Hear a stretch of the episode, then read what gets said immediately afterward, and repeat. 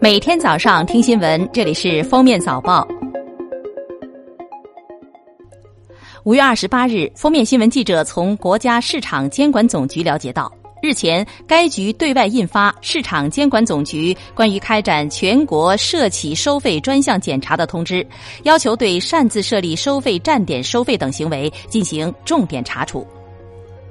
近日，一张微信名显示为“某某速递”加好友送快递的截图引起了大家的关注。对方自称你的包裹到了，但电话打不通，无法联系送快递。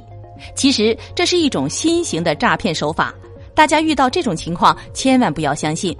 不久前，深圳的邵女士报案称其。接到冒充某快递公司工作人员的电话，对方告知其快递丢失，打算提供全额理赔，但要求邵女士添加微信。随后，邵女士按对方的要求在网上银行进行贷款，并通过扫码对方提供的二维码付款了一万多元。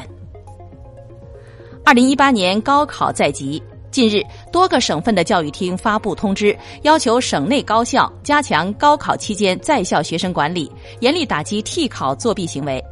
陕西省要求各高校高考期间高度重视在校学生日常管理，调整好教学安排，坚持正常的教学和集体活动，严格请销假制度，一般不允许请假，因特殊情况确需请假的，核清原因。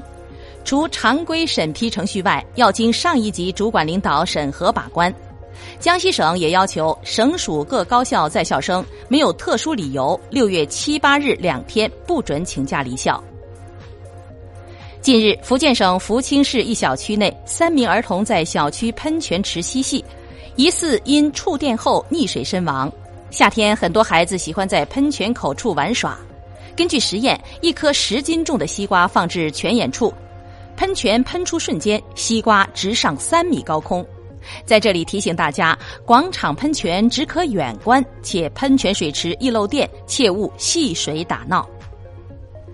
近日，一所名为“中国胸痛大学”在山西济南成立的消息引起舆论关注。对此，山东省教育厅五月二十八日回复称，山东省教育厅没批，教育部也没批，应该不是正规的教育机构，正在进一步核查中。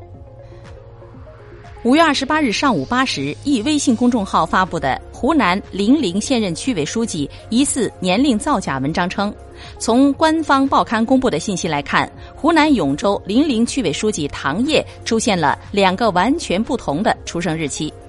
当事人回应称，高考时复读了两年，那个时候听老师的，把年龄改小了三岁。二零一四年十月，自己已经向组织部做了如实汇报。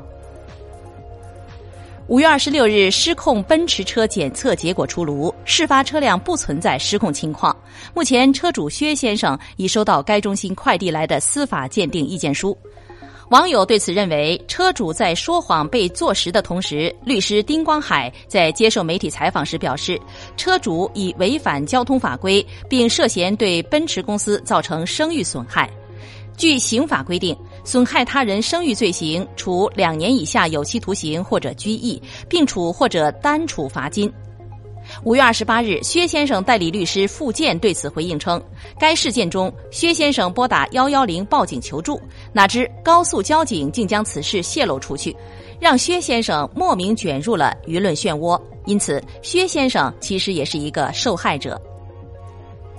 五月二十七日，四川宜宾的两辆车在刘米寺古迹石梯强行驾驶的视频在网络热传。二十八日，当地交警发布情况通报称，两名嫌疑人已被传唤归案，案件正在进一步调查中。日前，在上海一家快餐店里，一位老人的背包不小心将一个男子的咖啡带倒，两人因此发生争执。老人的女儿出言相帮，男子情绪突然激动，将餐盘连同咖啡砸向女子，热咖啡瞬间泼洒到女子的孩子。目前，该男子因涉嫌故意伤害他人身体被行政拘留十天。两千零一十六支九价宫颈癌疫苗已于五月二十五日凌晨到达海南省琼海市的博鳌超级医院，并从五月二十八日开始正式接受预约。首支疫苗也将在三十号在博鳌接种。从五月二十八号起，广大消费者可以通过拨打热线电话进行预约。日前，一种可发射吸水弹的水弹枪受到不少孩子的喜爱。然而，吸水弹打出后冲击力很大，打到眼睛等部位可能造成不可逆的伤害，如被吸入或误吞，可能会导致窒息；进入消化道后会导致肠梗阻、肠管扩张，甚至肠穿孔、肠坏死。为了满足虚荣心和高消费的欲望，云南女大学生小梅从大三时起，相继从六十个网上小额信贷平台进行借款，共计借款八万元，导致债台高筑，拼命的连本带息还款十四万余元以后，至今还欠着一百多万。其父母和亲友昼夜被催债电话骚扰，目前警方已经立案。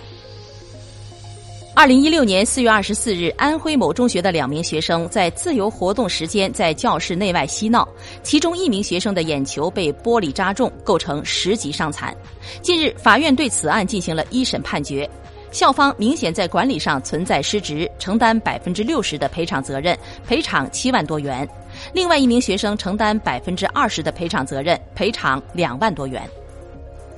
近日，在某直播平台，江苏一网络主播为吸引粉丝，竟然直播捕猎野生动物，还向观众传授捕猎技术，引发众多网友围观。警方接警以后，当场将该男子抓获。据调查，今年四月以来，蓝某利用直播平台，先后捕获各种小鸟四十多只，这些鸟均属于省重点或国家级保护动物。感谢收听今天的封面早报，明天再见。本节目由喜马拉雅和封面新闻联合播出。